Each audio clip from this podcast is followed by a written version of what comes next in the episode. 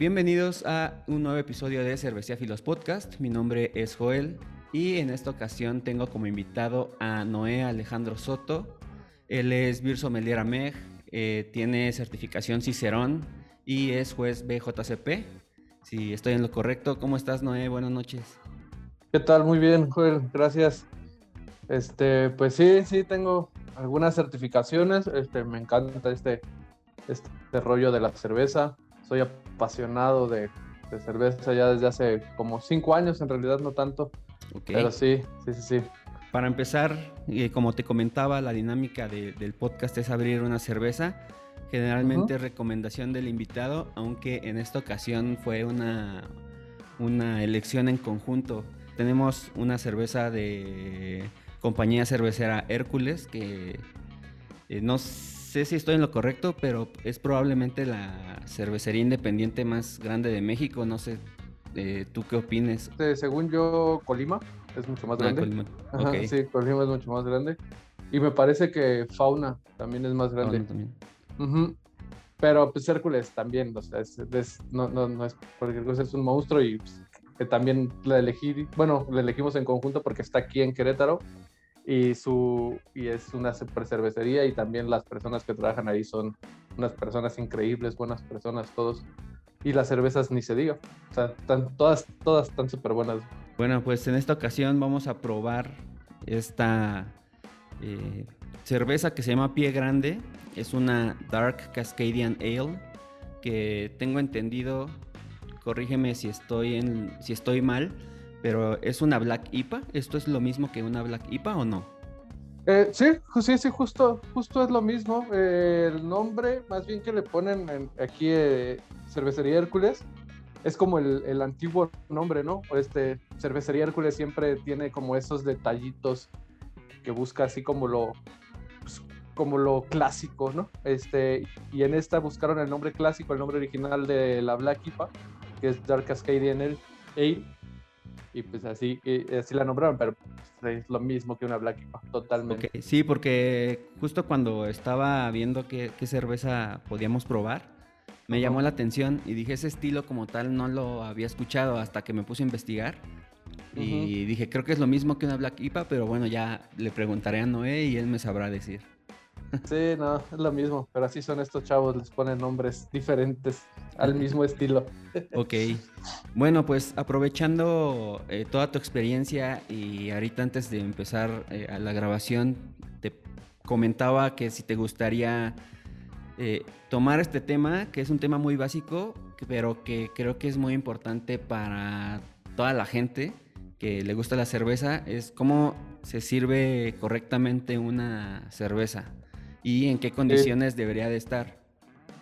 Claro, claro, perfecto. Pues siempre lo primero que tenemos que hacer cuando, cuando compremos una cerveza, sea la que sea, en donde sea, fijarnos primero, si viene en lata, que no venga maltratada, ¿no? Está bien en perfectas condiciones.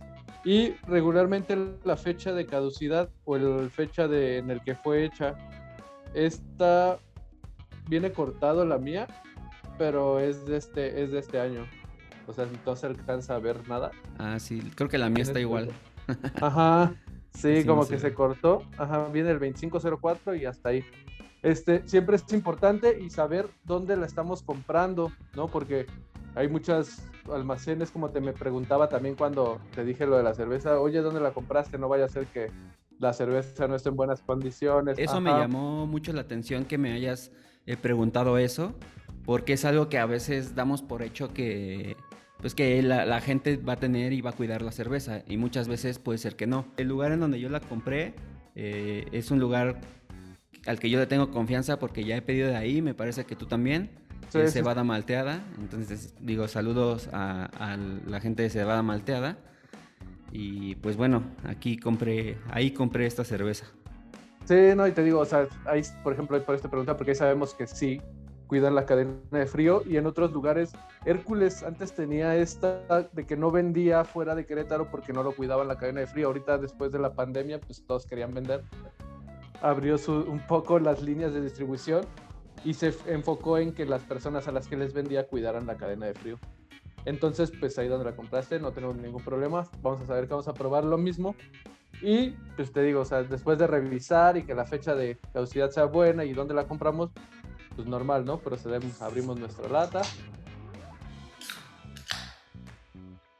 Lo que vamos a hacer es siempre, siempre, pues podemos servir de preferencia sirviéndola en un vaso, ¿no? O sea, no pasa nada si te, en realidad te la tomas de la lata, pero la vamos a apreciar mejor siempre en un vaso. Claro que eso también es una de las preguntas más eh, comunes, ¿no? Porque, digo, a mí sí me gusta servírmela siempre, a menos que sea una de corte industrial, ya esa sí me la tomo normal de botella del, o directo. Pero sí me han preguntado amigos cercanos de, oye, pero ¿por qué te las tomas en copa o por qué en vaso? Sí, pues sí. O sea, pues obviamente vas a apreciar más todos los aromas, el color, o sea, vas todo, es como toda esta experiencia del servicio, ¿no? Que sí, por, por, ejemplo, o sea, hay, hay, había, hay hasta cervecerías o había en ese tiempo cuando salió la New England IPA, que eh, de Alchemist fueron las primeras latas que hacían, decían que te la tomaras de la lata, que no la vieras porque era muy turbia, pues en ese tiempo a nadie le gustaban las cervezas turbias. Claro. Entonces era así como esos detalles y que en realidad o sea, te la puedes tomar, o sea, por ejemplo, si te tomas una geles, no pasa nada si te la tomas de la lata, para que si te la tomas de ahí. Sí, porque los, el perfil, digamos, de esa cerveza es como más ah, tímido, por así decirlo. No sé si sea la palabra correcta. Pues, pues es un poquillo más sutil, ¿no? Podría ah, ser como más sutil. Ajá. Que, que sí, lo que te digo, la experiencia de servirlo y todo, pues ya cambia, ¿no? Pero bueno, si seguimos, entonces, en este caso yo voy a usar una copa Tecu, que es esta que tengo, ajá, del club, Querétaro Hombre Club. Este, la podemos servir en esta, si no tenemos esta copa, podemos, lo más común para este estilo de cerveza sería como una pinta, en, este caso tengo agua, eh, o una copita tulipán, ¿no? Va. Este, lo que vamos a hacer siempre 45 grados y vamos a empezar a servir nuestra cerveza. Puede ser de manera un poco lenta para que no, no generar tanta, tanta espuma. Ya cuando vayamos casi tres cuartos de la lata, lo que vamos a hacer la vamos a inclinar para generar esta corona de espuma, ¿no? La corona de espuma tan llamativa que te va a quedar mínimo dos dedos, dice, ¿no? Que es como lo clásico. Y así en todas igual, en el vaso que te sirvas, es la misma dinámica, hasta tres cuartos del vaso inclinas y hasta puedes levantar un poco la lata para crear esta, este gas carbónico, ¿no? Que se quede la espuma, buena retención y desde ahí nos vamos a dar cuenta de algunos aspectos de la cerveza, desde el tamaño de la burbuja, todo esto ya podemos irnos imaginando qué, qué tal y en qué condiciones está la cerveza sin necesidad luego de, de olerla, ¿no? Ok. Oye, una pregunta que creo que es muy común es eh, espuma o no espuma o qué tanta espuma dejarle a cuando sirves una cerveza. Pues ahí va, ahí va a depender mucho del estilo, ¿no? Por ejemplo, si tú te sirves, o sea, si vas a un pop, ¿no? Inglés, ¿no? Están acostumbrados a servir sin espuma. Y las cervezas inglesas, de hecho, si tú te las sirves, o sea, deberían de no tener casi nada de espuma cuando te la sirvas, un dedo tal vez. Que eh, cervezas, por ejemplo, tipo alemán, ¿no? Jefe Weizen, todas estas de, trigo, que te, que te, sirves como en el vaso de, en el vaso de Jefe Weizen. Estas sí llevan, o sea, hasta el vaso mismo te forma la espuma, ¿no? Te forma una buena capa de espuma abundante, el vaso tiene hasta más espacio para la espuma en pintas americanas regularmente son dos dedos, nada más por el simple hecho de, pues, de conservación del líquido, oxidación y otras cosas. O sea, son simplemente dos dedos para que se mantenga una buena espuma, no, no se oxide rápido tu cerveza y se mantengan los aromas cada que muevas la copa súper bien concentrados ahí. ¿no? ¿no? No se volatilicen tan rápido. Oye, y en cuanto al perfil de, de esta cerveza, eh, ¿qué, ¿qué, nos puedes comentar? Es, digo, ya dijimos, es una Black IPA. Eh, creo que es un es como un estilo muy un tanto contradictorio, ¿no? Porque digo, la ves y obviamente es súper oscura, pero en aroma ya, ya, a lo mejor no, es lo que te esperas si la ves ya servida. Sí, pues yo, veía tu, episodio pasado con Pedro, este igual, ¿no? Sirvieron una black, una white stout, ¿no? Este, igual, ¿no? Que es súper, cambia el perfil, pero los tostados ahí están. Este es algo similar. La diferencia, pues, es simplemente. Pues, es una cerveza con maltas tostadas, bastante lupulada. Que aquí en México tuvo su hype como en hace unos 3, 4 años. Todos hacían Black IPA. Pero ya después ahorita va desapareciendo, ¿no? Ya casi nadie hace Black IPAs, como muchas cervezas que toman su hype. Pero en realidad esta cerveza desde el 2000, 1995 en Estados Unidos ya se lleva haciendo y hay cervecerías que ya la tienen de línea y todo, ¿no? Es un estilo bastante agradable, o sea, si nosotros, por ejemplo, la observamos y observamos nuestra copa, podemos ver que es un color súper negro, negro azabache, ¿no? O sea, no puedes ver a través de ella, ¿no? Sí, es, muy opaco, ¿no? Ajá, muy opaco, súper negro. Este, la espuma tiene un color canela, ¿no? Un poquillo de media retención ¿no? De una esfera pequeña, o sea, es, bastante llamativa en vista, o sea, igual como dices, vas a pensar que es una cerveza súper con notas tostadas, caramelos, dulce de leche, y ya cuando la llevamos a nariz, ya ahí te das cuenta que sorpresa, ¿no? O sea, tenemos aquí, en primera instancia, o sea, sin abrir copa, tenemos un poco de tostado, ¿no? Ajá, un tostado sutil, pero acompañado de unas notas cítricas, un poquillo como especiada, puede ser un poquillo como de pimienta, pero lo que sí es súper resinosa, ¿no? Así es, huele a pino, ¿no? Ajá, es como muy herbal.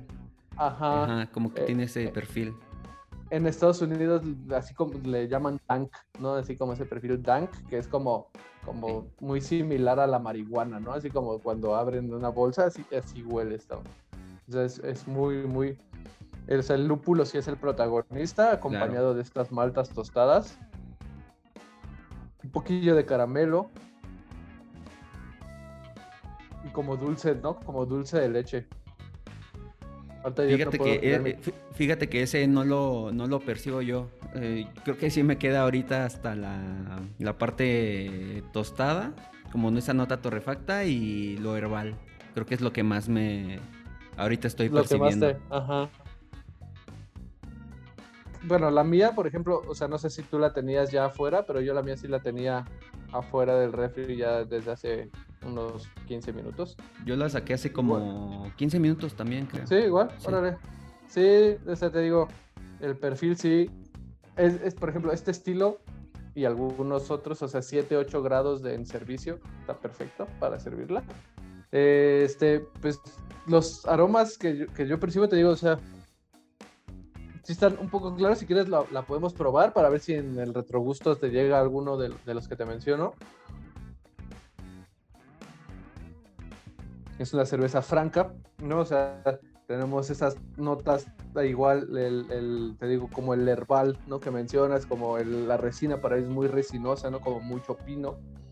Esto es por los lúpulos utilizados. Es, que, por ejemplo, en la, y también, es, y, también tiene como esa nota como de naranja, una naranja muy madura, ¿no? Como la cáscara, como la cáscara de naranja cuando llegas a morder ahí por error o mandarina de una cáscara, así, ¿no? Este es por el lúpulo que utilizaron, ¿no? en esta cerveza hay Cascade, hay Willamette y hay este Hércules, ¿no? Hércules es un lúpulo alemán, ¿no? Bastante, bastante especiado. Sí, pues es una cerveza bastante franca que eh, con bastante amargor, entonces para que la gente que no sea, a lo mejor no soporten tanto el amargor, tal vez no sería el estilo adecuado, pero digo, yo siempre estoy abierto a probar y también siempre incentivo a la gente a que prueben algo diferente.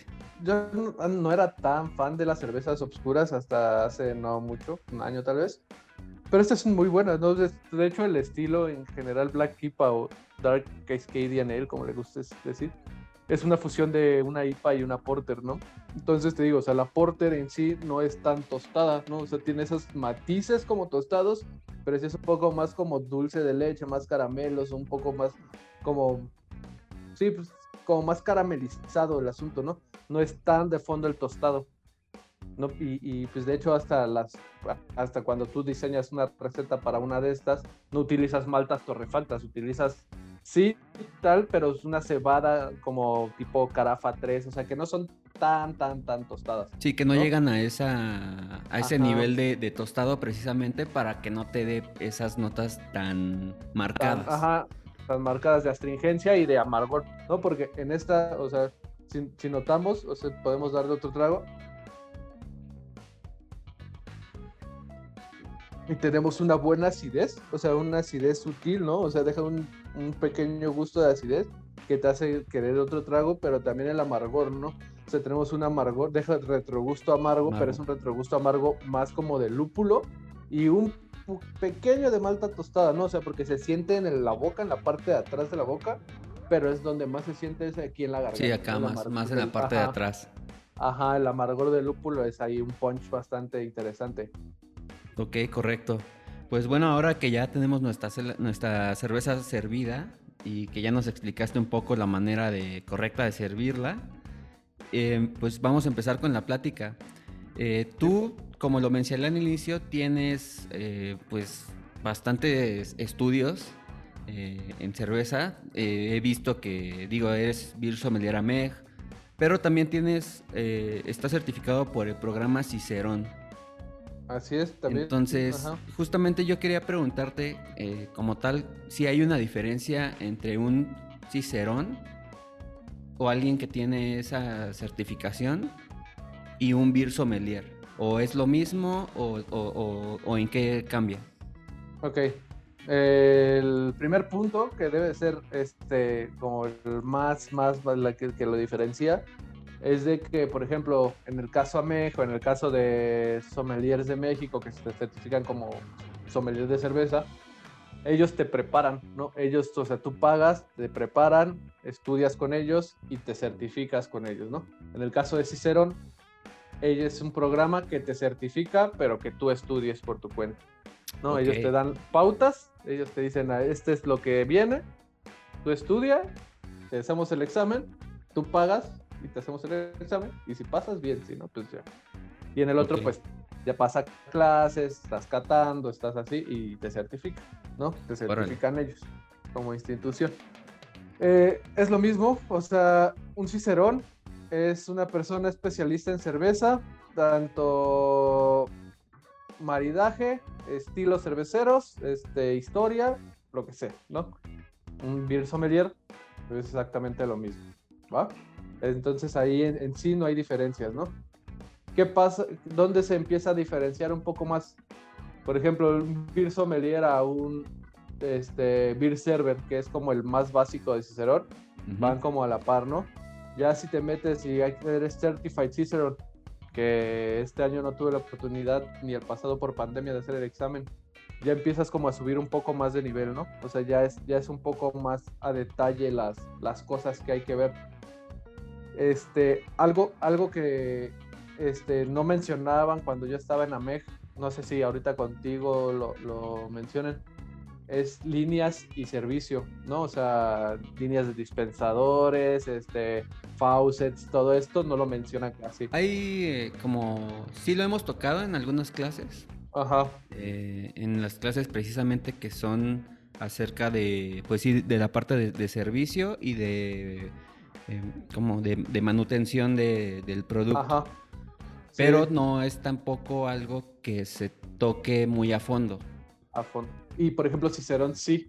¿no? O sea, desde, desde que tomas el examen de Beer Server, que es el más sencillo, este, desde ahí ya te empiezan a meter, ¿no? O sea, líneas de servicio, cómo se llaman las llaves, cómo se llaman, o sea, accesorios, ¿no?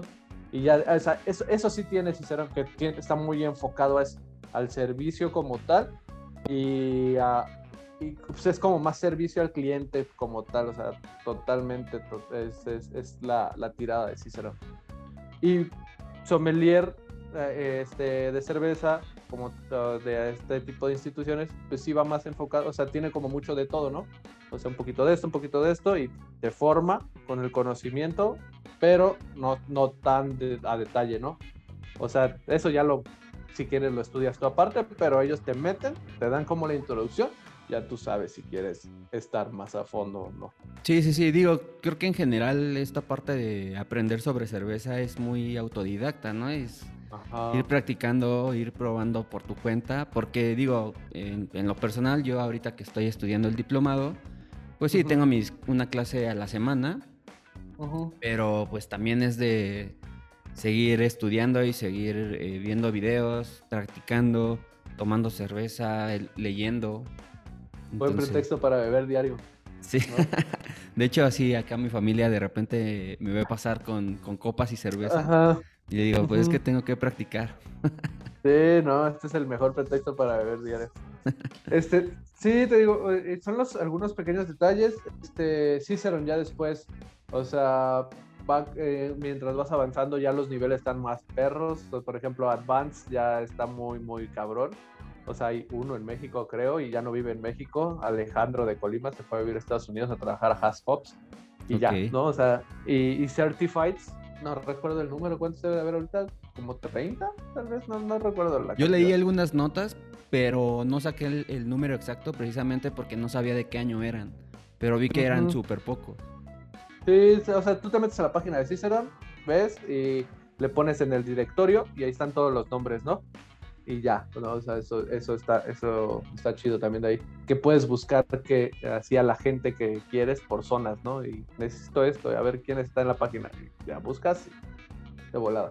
Órale. Oye, ¿y tú cómo, cómo te metiste a esta parte de la cerveza? Dice, dices que llevas más o menos como cinco años, que en realidad es poco. pero eh, pues digo, como ya lo mencioné, la verdad es que tienes un buen de experiencia. También vi que eh, tuviste, tomaste un curso con una, en una universidad eh, de Bélgica, me parece. Entonces, como que siempre estás estudiando, pero ¿cómo nació en ti este gusto por la cerveza y, y cómo decidiste como que ya lo querías llevar a un siguiente nivel? Sí, claro. Este, comercial rápido, ¿no? Ese curso de cerveza de, que tomé en, en la plataforma de EDX se llama Beer, se llama Beer, The Science of Brewing. Es de la Universidad Leuven en Bélgica y es gratis. O sea, y es un curso súper cabrón. ¿no? O sea, sale cada seis meses, me parece. Si tienes la oportunidad, si alguien que escucha tiene la oportunidad de tomarlo, es una maravilla de curso. ¿No? Este, ya regresando a la pregunta, este, yo nace mi gusto por la cerveza. Al, principio no me gustaba. Fui a algunos festivales, no, no, no era fan de, la cerveza independiente. Este, yo era más de mi corona, mi caguamita corona, este, familiar, este, súper fan todavía. Y, fue hasta, yo creo, con, mi pareja, ella es eh, sommelier de vino. Ok. Este, y pues, o sea, y ella siempre está en esto, en maridajes, o sea, está súper metida en esto. Y pues yo también me empecé a meter un poco al, área del vino.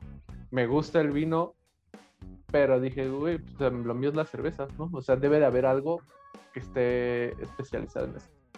Y fue como encontré a Meg. O sea, yo ya conocí algunas, o sea, Hércules, pues te digo, aquí en las ciudades de lo es su tap room es increíble, no es un jardín súper grande.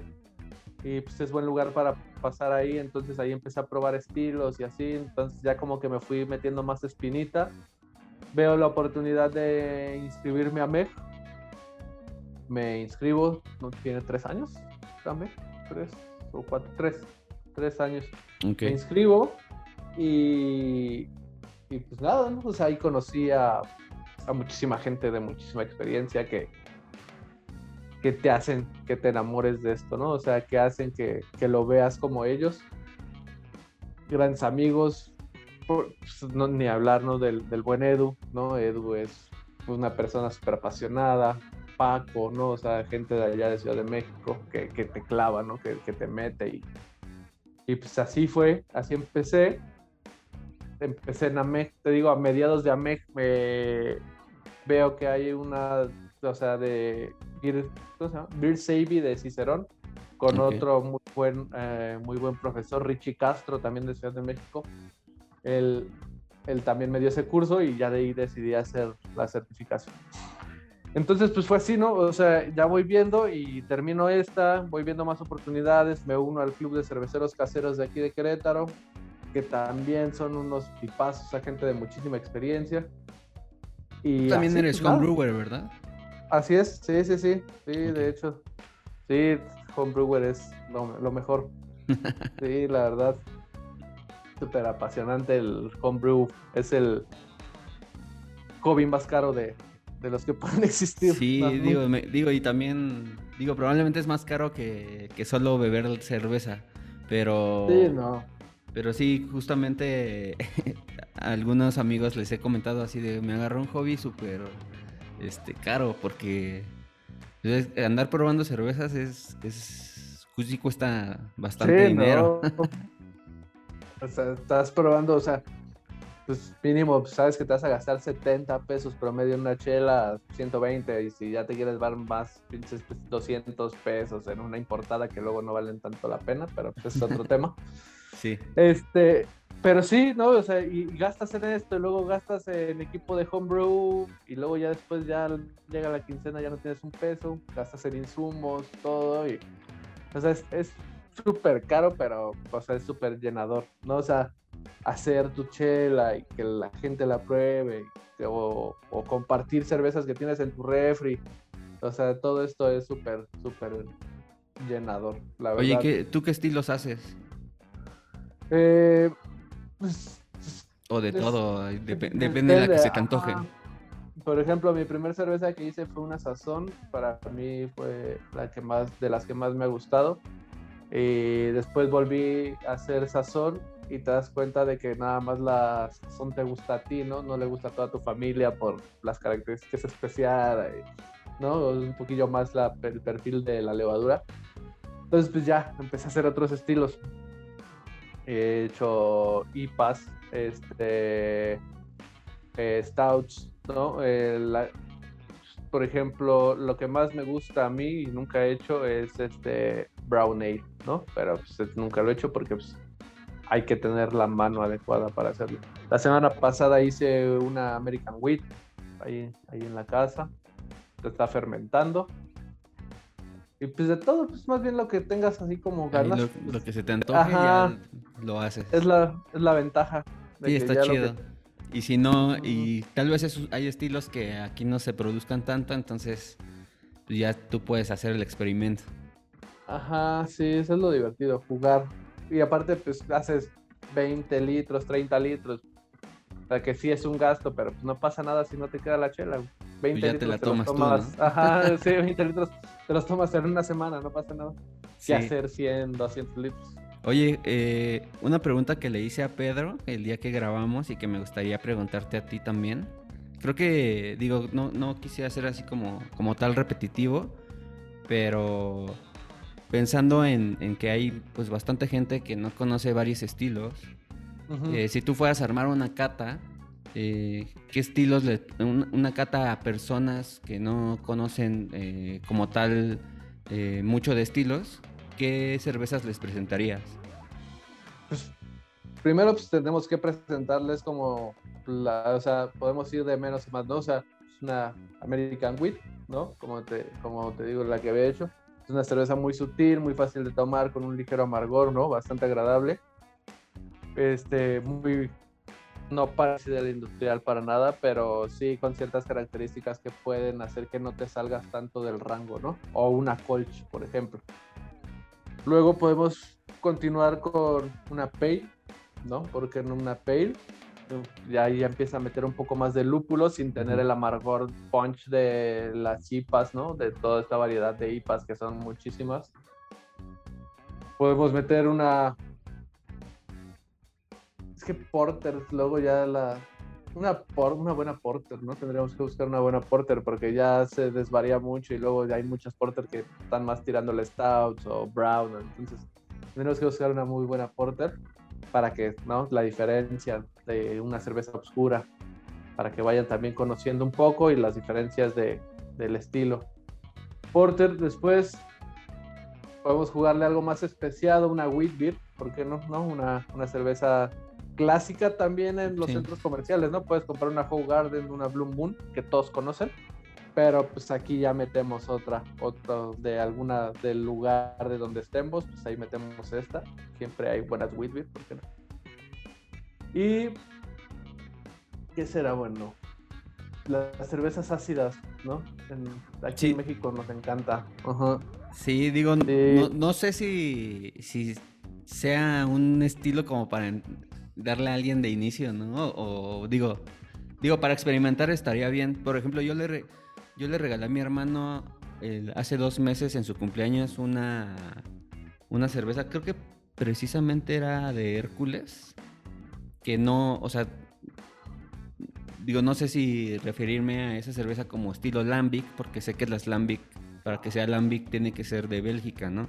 De Valle de no sé. Sí, ya. Ajá, pero le regalé una, una cerveza ácida y le dije, oye. ¿ya te la tomaste? Porque ayer lo vi. Me dijo, oye, le dije, ¿ya te la tomaste? ¿Qué te pareció? Y me dijo, pues estuvo buena. Le dije, pero ¿sí te gustó o no? Y él, él no es alguien, digo, a él le gusta tomar cerveza, pero no, Ajá. este... Digo, se quería meter al diplomado como yo, pero ahorita no pudo.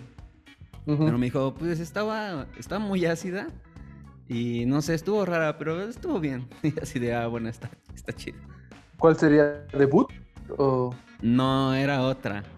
No, Mm. no me acuerdo el nombre. Sí, nada más. Sí, es que, por ejemplo, es- es también súper chido. Te digo que son unos güeyes que juegan muy cabrón con la cerveza y sus métodos de hacer cerveza son muy tradicionales. El maestro cervecero de ahí, Josh, es un tipazo, ¿no? Es un güey muy lleno de experiencia. Este, y tienen un cool ship, ¿no? O sea, eh, para los que no saben, un cool ship es una tina de acero inoxidable, super, que diga de cobre o de acero, lo que sea, súper grande, donde ponen ahí a enfriar el mosto, ¿no? O sea, cuando nosotros hacemos chela, cocinamos, hervimos, o sea, maceramos, hervimos y enfriamos, ¿no? Y en este caso enfriamos con un serpentín, con un intercambiador de placas, lo que sea. Y lo que ellos hacen es lo ponen en esta tina, abren unos ventanales que tienen y pues ahí que se enfríe. Solo lo hacen en noches frías como las de ahorita. Aquí en la ciudad estamos un poco fríos en la noche. Y que se enfríe en 24 horas lo que tenga que meterse por la ventana se va a meter. Ajá. ¿No? Toda la microflora de ahí de, de Hércules. Y pues ya, la bajan después. La meten en folders de madera o lo que como la vayan a fermentar. Y pues así, lo que tenga que pasar en, en años. De hecho, muchas de la- esta debut, pues se tardó cinco años, creo, la primera debut que sacaron, o tres años, no recuerdo la verdad los años. Pero sí son cervezas que dejan ahí años, las dejan ser y se expresan de forma diferente. Sí, está difícil recomendarle una de ese tipo. Y aparte porque creo que luego hacen con maíz que ellos siembran.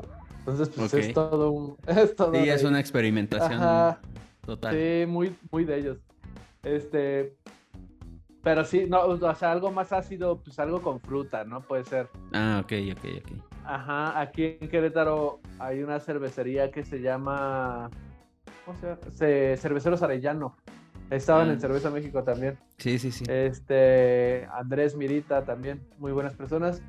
Eh, ellos, ellos les gusta mucho hacer cervezas ácidas.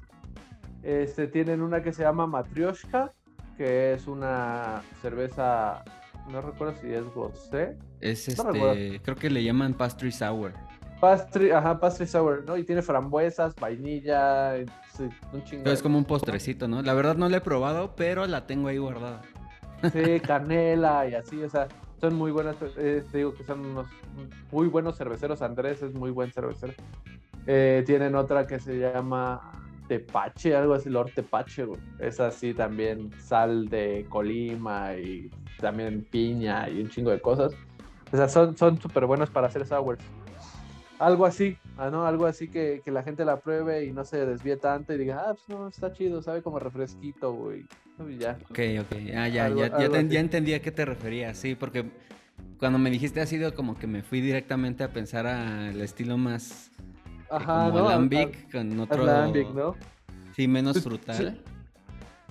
Imagínate, o sea, si le metes, o sea, lambico o una Red Flanders a alguien que apenas va empezando, te va a decir, llévate tu vinagre, güey, ¿no? O sea, Sí, sí, sí. esta madre que es- Aunque, por ejemplo, tiene como, creo que como tres meses, compré una Red Flanders y le di a mi Ajá. hermana. A mi, mi hermana, pues, es, es mucho más pequeña que yo. Ajá. Eh, no, no toma generalmente nada. Como que le gusta el vino. Y Ujú. a ella le dije, bueno, a ver, prueba esta cerveza, tal vez te gusta. Y la probó y me dijo que sí le gustó. A lo mejor como que me dijo, ma, se parece al vino, como que tiene ahí una sensación, una, una similitud. Una acidez, ajá, una acidez muy particular a la del vino, esas notas como de jerez que tiene, o sea, sí, sí puede ser. Pero sí, a una persona que toda la tarde toma corona, le llevas esa y te va a decir, o sea, a mí me ha pasado, ¿no? O sea, luego tengo chelas en la casa, tu casa cuando gustes, este, y les digo, no, pues ya, ¿no? O sea, llega la noche, se acaban las comerciales, pues ahí tengo yo una, si quieren les comparto. Les llevo y ahí. No, pues ya mejor ya no, ya sí, ya, ya, no tomamos, ¿no? De que no les gustan.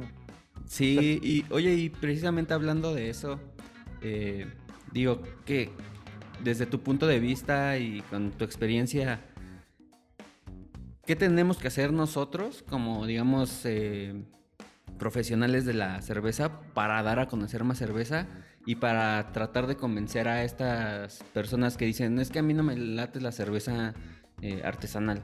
O sea, como para acercarlos y, pues, no sé, convencerlos a de que hay bastante cerveza muy diferente, pero que está buena. Que, y, no, y no decirles así también, como lo mencioné con Pedro, de no, no tomen industrial. O sea, pues, la verdad tampoco, digo, al menos desde mi punto de vista no va por ahí, porque incluso a mí me gusta también tomar de esas cervezas. Sí, sí, sí. Pero, eh, pues a mí también me parece algo eh, interesante dar a conocer y enseñarle a la gente que hay un buen de estilos de cerveza y que pues, se atrevan a probarlas. Digo, ya si no les gusta es como, bueno, pero ya lo probaste, ¿no? Sí, este, como lo mencionas, o sea, mientras me venías haciendo la pregunta, también venía pensando primero quitar el prejuicio de que la, cerveza artesanal independiente es mejor que la industrial. Eso porque o sea, eso crea como esta separación, ¿no? O sea, de que... Es como una tensión, ¿no? Como si fuera una pelea de... Que no existe como tal, o sea, una cerveza y cerveza y ya, ¿no? O sea, hay que disfrutarla y hay cada momento para cada cosa. No pasa nada. Y hay que quitar este prejuicio, ¿no? O sea, hay conozco gente bien clavada de que no, yo en mi vida volví a tomar una industrial, güey. Sí, sí, yo también conozco eh, gente así y digo, todas las opiniones se respetan. También conozco personas que me dicen, no, yo no tomo artesanal. Y es como, tómate, no te tienes que tomar una, una stout. O sea, tómate algo más ligero, pero así pruebas otra cosa. ¿Cómo los podemos ir acercando? Yo lo que hago, pues comparto, o sea, si vamos a algún bar, ¿no? De, cerveza este, artesanal, independiente, lo que hago pues, es empezar, como te mencionaba, pues estilos muy ligeros, ¿no? O sea, pues, ¿por qué no pruebas una Colch, ¿no? O sea, ¿por qué no pruebas una American Pale Ale, ¿no? O sea, algo que no, no esté tan intenso. Porque, pues para empezar, no estamos acostumbrados a ese amargor en las cervezas y vamos a una IPA, ¿no? Por ejemplo, o a los tostados y a stout, ¿no? Entonces tenemos que empezar poquito, sutil, ¿no? O sea, ¿qué, es lo más parecido a una de las que llaman oscuras industriales, ¿no? Pues una Schwarzbier, ¿no? Eh, alemán, ¿no? Entonces que buscamos un estilo y así los vamos metiendo poco a poco.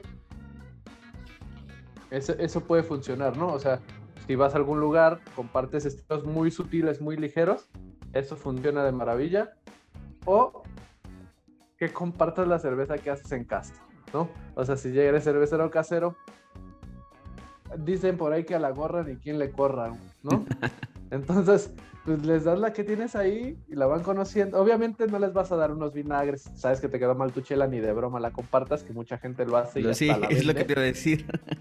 Y hasta la venden. es que, también, también ahí entonces eh, estamos hablando de algo que no es tan positivo para la industria, ¿no? Como... Eh, eh, digo, a lo mejor está, está, ajá, es un tema muy interesante porque, digo, está bien si quieres hacer chelas, si, te, si, si tú es con brewer y te gustan tus cervezas, pero, pues no sé, también creo que ya se convierte en un pues tiene un problema si la quieres ya empezar a mover, pero no está en las condiciones que debería. Y creo que eso afecta obviamente la imagen de, todo el sector, ¿no?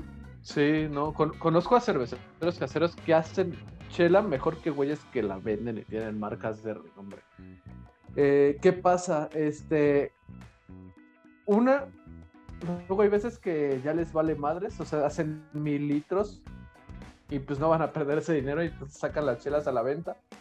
Y ya cuando la pruebas tú en la tienda y así, es de que, ah, no mames, ¿qué es esto? O sea, a mí no me gusta la chela artesanal, sabe bien feo. O sea, ¿por qué me das esto, no? Hace el color y súper feo. Esa es una, o sea, de que a mucha gente no le importa o no tiene el conocimiento. ¿Qué pasa? O sea, no, la gente no se prepara. O sea, piensa que por tomar un curso de hacer cerveza y vas a cualquier lugar donde te dan un curso, en dos días ya, sabes vas a saber. Cerveza y, ya y, se compran un equipo y gente con solvencia económica que está bien, es su, es su bronca. Y la quieren vender luego, luego. Güey, o sea, no hagas eso. No, no, neta, no quemes a la industria como mencionabas. Enfócate, estudia y haz las cosas bien. O sea, piensan que es como. Pues, no, es que no hay profesión que... Es, que... Es, como en todo, ¿no? Es como en todas las chambas, en todas las profesiones, en donde realmente para, pues para trabajar, para tener un cliente, debes de profesionalizarte y, hacer las cosas bien. O sea, obviamente, digo, creo que hay un margen de error eh, al, inicio de cada carrera eh, en todos los ámbitos. Eh, pero sí creo que eso puede llegar a pasar mucho y puede, puede ser un problema que dañe también la imagen de, la industria completa. Sí, no, y yo, he escuchado gente que, hace cerveza mala y critica la cerveza industrial y dices, güey, ¿cómo, te atreves, no? O la cerveza industrial tendrá sus detalles, pero pues no por nada es la más vendida, ¿no? Este, pues es eso, más bien eh, adquirir el conocimiento, vender cerveza buena, no, no. Yo, yo antes cuando empezaba era de probar, ¿no? Iba a diversos lugares donde vendían variedades de cerveza, probaba todo lo que podía, ¿no? Probaba tres, cuatro con mi, con mi pareja, con mi chava, compartíamos varias para probar todos de todo. Este, y así era al principio, después te digo, te vas dando cuenta de que hay cervezas muy malas y después te vas como, como cazando con ciertas marcas ya no quieres arriesgar. Imagínate, vas a un bar, quieres probar una cerveza nueva que te recomiendan eh, la persona encargada del bar por vender y te das cuenta que está bien mala, ya gastaste 70 pesos, 100 pesos, lo que sea, y son 100 pesos que vas a tirar, ¿no? No te vas a tomar algo malo. Regresando al tema eh, de, por ejemplo, de Cicerón, ¿no? O sea, si vas a contratar a alguien en un bar, debes saber que tenga el conocimiento adecuado o la persona que encargada de, del cellar, bueno, del, del, almacén de cervezas, que sepa qué es lo que está comprando, ¿no? Es, es, una falta de respeto que te sirvan una cerveza que está sobrecarbonatada y te digan, ah, sí es, ahorita se le baja. Sí, que, muchas veces pasa, ¿no? Ajá, te venden unas pinches bombas de diacetilo, así unas mantequillosas. o sea, y tú le dices a la gente, o sea, sin ser este mamón ni nada, le dices, oye, mi cerveza está mal, mira, huele la, o sea, huele mucho a mantequilla, no me puedo tomar esto. Ah, sí es, es que la cerveza artesanal así es. De hecho, ya, me chingaste 100 varos, güey. Me pasó algo, digo, no, no así de grave, pero hace creo que dos semanas no, la semana pasada fui a un, a un, bar de la Ciudad de México. No voy a decir cuál, porque también no, no es mi intención quemar a nadie. No es necesario. Eh, pero había un estilo de cerveza que... es que no me acuerdo ahorita cuál era. Eh, una Strong Ale, creo que simplemente así, así, estaba en el menú. Y... Pero no sabía cuál pedir, también fui con mi novia. Entonces como que estuvimos viendo cuál pedir. Primero pedimos unas diferentes con cena y luego ya quisimos pedir otra solo para probar. Y, Pero ya no teníamos el menú porque ya ves que ahorita por COVID el menú está de QR y luego lo abres en el celular y luego ya se te pierde. como, que, como que ya no supe cuál era esa cerveza, pero me acordaba del nombre. Entonces le dije, ah, pues tráeme una de esas. ¿Qué estilo era? Y como que se quedó la, la chava, la mesera, así como de, ah, es una stout. Y yo dije, le dije así como de, no, no eres stout. Me dijo, no, sí es stout. Y yo así de, no, no eres stout, pero, este, bueno, mejor tráeme otra. Y ya le, terminé pidiendo otra cosa. Porque sabía que si le iba a, o sea, si le preguntaba, eh, pues las características de la cerveza no me las iba a saber decir. Entonces, mejor y ahí fue como de, bueno, mejor me pido algo a lo, seguro y no pedir algo y que me llegue otra cosa. Sí, no, digo, o sea, y esas cosas que, que, por ejemplo, pues podrían, o sea, cuando tú contratas a alguien en un bar o en lo que sea, lo capacitas de manera adecuada para que te dé un buen servicio. No sé si vas a vender, este, no sé, no sé por ejemplo, si vendes vinos hay un sommelier de vinos, ¿no? O sea, ¿qué, pasa mucho? O sea, la cerveza parece que todavía no le toman la importancia que debería ser, ¿no? Que, es súper importante, sí, o sea, pues es, experiencia, ¿no? O sea, y te va a brindar una experiencia súper grande cuando le tomas la importancia que debería. Que en los vinos lo hay, aquí no lo hay, aquí contratas a cualquier persona y te le pides una recomendación con lo que estás comiendo y te va a recomendar cualquier cosa esa es la bronca. Aquí en, esa, por ejemplo, recomendación, aquí en Querétaro hay un bar que se llama Mara Anco. Todos sus meseros son beer server. Todos. O sea, no hay, no hay un mesero que no sea beer server. Y si llega un mesero nuevo, se le capacita, se certifica y ya después está en servicio.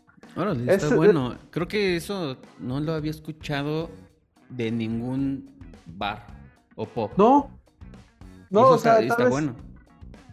Tal vez en Tijuana hay algunos que tienen algo, o sea, si te digo, cuando tú buscas en la página de Cicerón Beer Server, si te aparecen donde trabajan también. Okay. Y ahí te vas dando una idea. Este, pero es, este lugar, es muy chiquito el lugar, pero se enfoca muchísimo ¿no? en el servicio, que te brinden un buen servicio, que la experiencia sea lo que debe de ser una experiencia con cerveza que no lo menosprecien. O sea, y también venden cerveza industrial. O sea, en cualquier momento estás tomando así, de repente te llega una carta blanca, está toda mal, ¿no? Sí, pues venga. Este, pues sí, y es, y es esto, o sea, el simple hecho de darle la importancia que, que se debe. Porque, pues, en los bares de Ciudad de México y eso, pues, ¿cuánta gente te gusta que trabaje en un bar? ¿10 personas? Pues, yo creo que sí. Eh, sí, yo creo que 10 ya, ya es mucho. En un bar. Uno, uno grande. Ajá. sí, en uno grande. La, la, certificación cuesta mil pesos, ¿no? O sea, si tú se las ofreces a tus a la gente que te ayuda y que te trabaja en servicio, mil pesos que les inviertas para que tengan una mejor formación, hasta te van a vender sí, no, es mucho mejor. O sea, sin duda eso ayudaría mucho a, la, venta, a la industria en general, a la gente para seguir aprendiendo y pues sí, conocer cada vez más. La neta, eso no lo había pensado, no me había puesto a... Digo, no sabía cuánto costaban, por ejemplo, una certificación de ese tipo, pero realmente no es cara. Sí, no, la básica cuesta mil Y los beneficios que te da, pues pueden ser, este, pues muy buenos. Sí, no, dedícate, de, enfoca una semana a capacitar a tu personal y vas a ver, o sea, las cosas cambian. Te digo, este lugar es súper chico y todo el tiempo tiene gente. ¿no? Órale, qué bueno. Sí, no había, ¿cómo se llama el lugar de nuevo para, para buscarlo e ir? Eh, Mara Anco, Mara and Company. Súper buen lugar. Súper buenas cervezas. ¿Está en, en, Querétaro en por el centro? O... Ajá, este, pues, un poquillo más alejado del centro, pero sí, o sea, Querétaro no es muy grande en realidad, llegas. Sí, sí, sí. Eh, y, pues, sí, pues es eso, o sea, ellos cuando reciben cerveza, primero la evalúan a ver si sí se está, está buena para vender, si no, pues ni para qué la compras, ¿no? No vas a comprar 20 cajas de una cerveza que viene viajando de Tijuana en el sol y se paró el camión un, dos días en no sé dónde, que va a llegar súper mala, ¿no? O sea, ellos se, se, cuidan y compran pura cerveza que viene en cadena de frío. Ya parece comercial de Mara, pero por buen lugar, ¿no? No, está bien. parece por buen lugar. De hecho, digo, ese es, es siempre tengo como unas eh, un segmento de recomendaciones que siempre dejo al final. Eh, pero antes de terminar, y justamente ahora que estamos hablando, digo, ya mencionaste algunos proyectos y bueno, también este lugar en Querétaro, pero pues, a mi percepción, yo sin ser el gran conocedor como de cervezas eh, a lo largo del país o de proyectos cerveceros o de la industria en general, eh, ¿tú cómo ves a Querétaro en, en esta parte de cerveza? ¿Crees que, digo yo, yo creo que está eh, creciendo? Creo que cada vez hay más proyectos cerveceros llamando la atención de allá. Y digo, es un lugar que también tiene como ese background eh, más de vino y que por eso es muy conocido, pero creo que también para cerveza eh, ya está generando renombre. ¿Cómo ves, eh, cómo, cómo, ves el sector en, Querétaro? Pues va, va bastante bien. Te digo, yo o, sea, veo, veo conocidos, o sea, veo gente que, que hacía cerveza en casa, porque pues de ahí, de esa es la base. ¿no? No puedes este, correr sin antes eh, aprender a caminar, ¿no? Si haces cerveza en casa, practicas un poco y ya después vas creciendo, pones una cervecería, lo que quieras, ya después. Pero primero aprende a hacer las cosas, ¿no? Este, proyectos buenos, es, que hay, varios, pero Hércules nunca te va a fallar.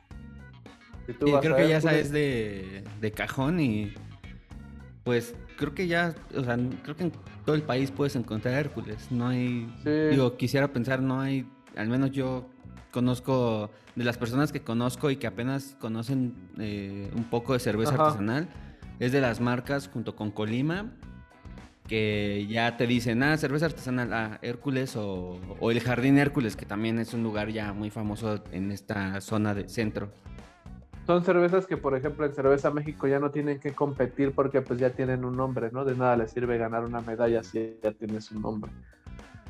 Este Hércules es muy buena, pero cuatro palos para mí es eh, la, cervecería top ahorita de Querétaro.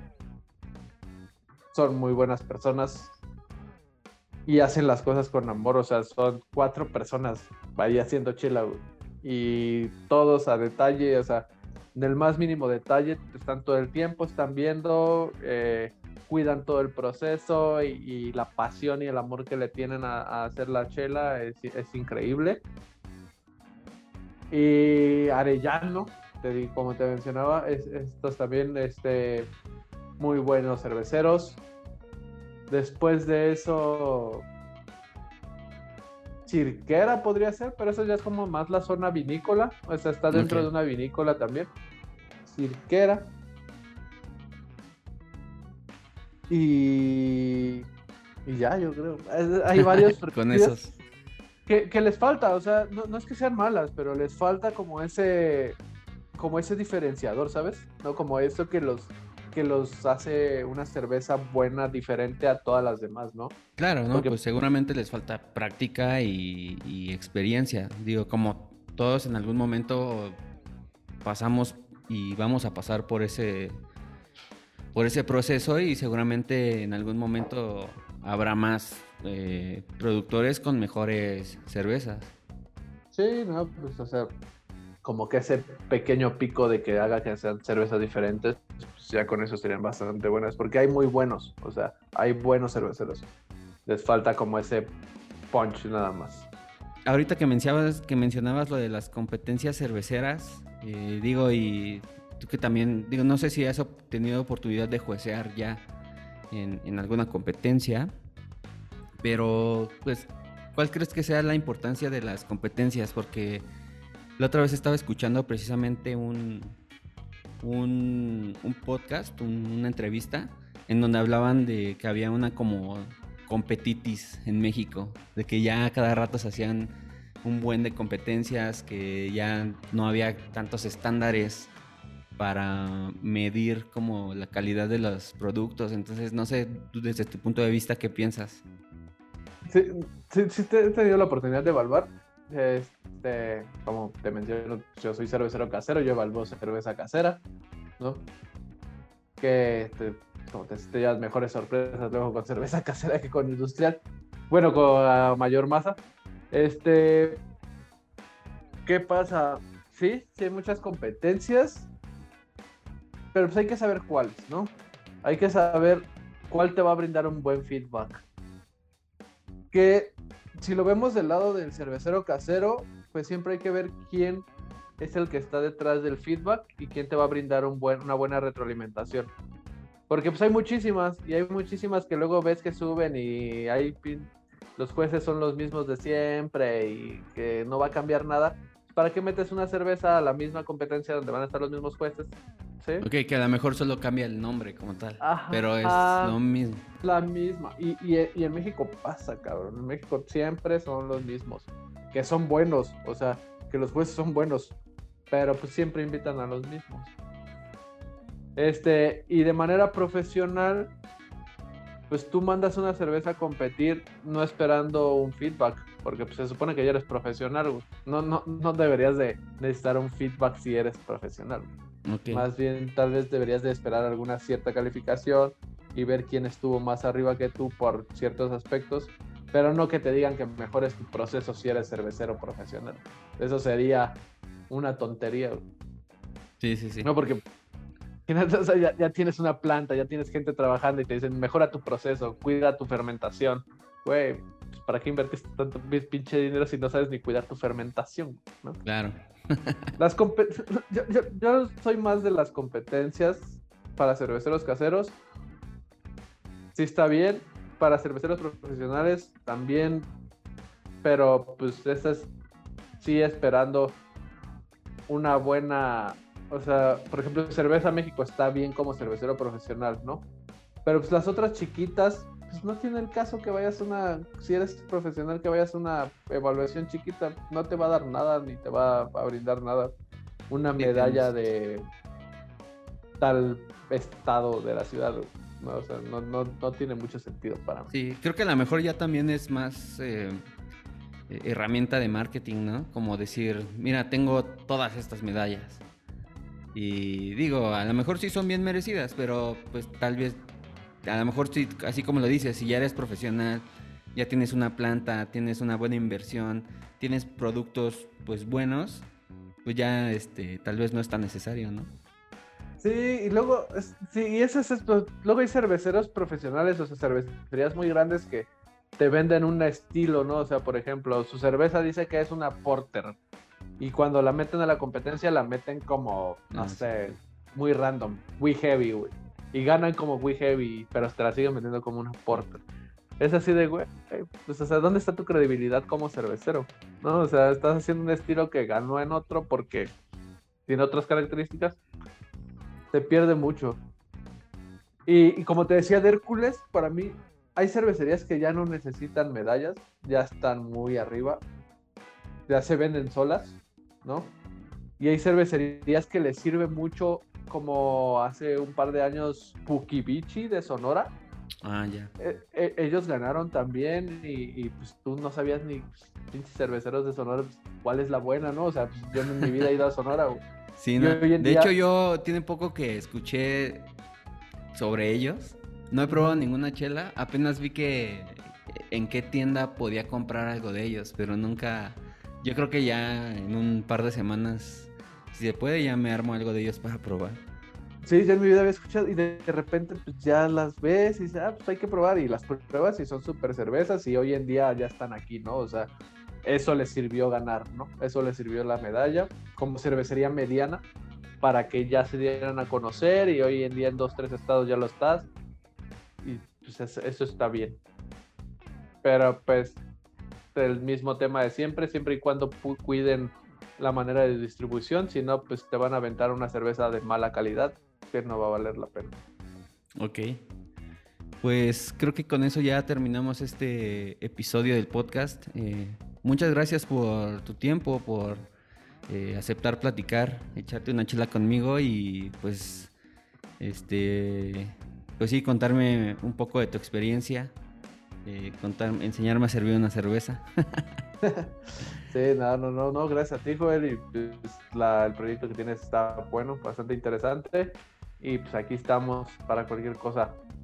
Bien, entonces, pues muchas gracias a todas las personas que vieron o escucharon este episodio del podcast. Recuerden, pues, probar, si no conocen Cervecería Hércules, sus cervezas, la neta es que eh, están buenas. Eh, ahorita probamos esta Black IPA que se llama Pie Grande. Creo que no dijimos cuántos grados de alcohol tiene, pero tiene 6.5. 6, ¿no? Ajá. Sí, está un poquillo.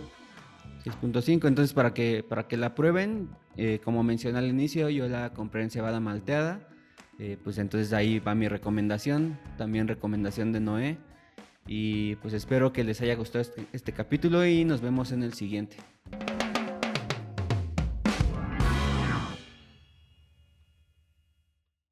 Si te gustó este episodio te invito a seguirnos en redes sociales. En YouTube e Instagram nos puedes encontrar como Cerveciáfilos y en Spotify, Apple Podcast y Amazon Music nos puedes encontrar como Cerveciáfilos Podcast. Espero que te guste el contenido, que podamos interactuar y sin más nos vemos en el siguiente episodio.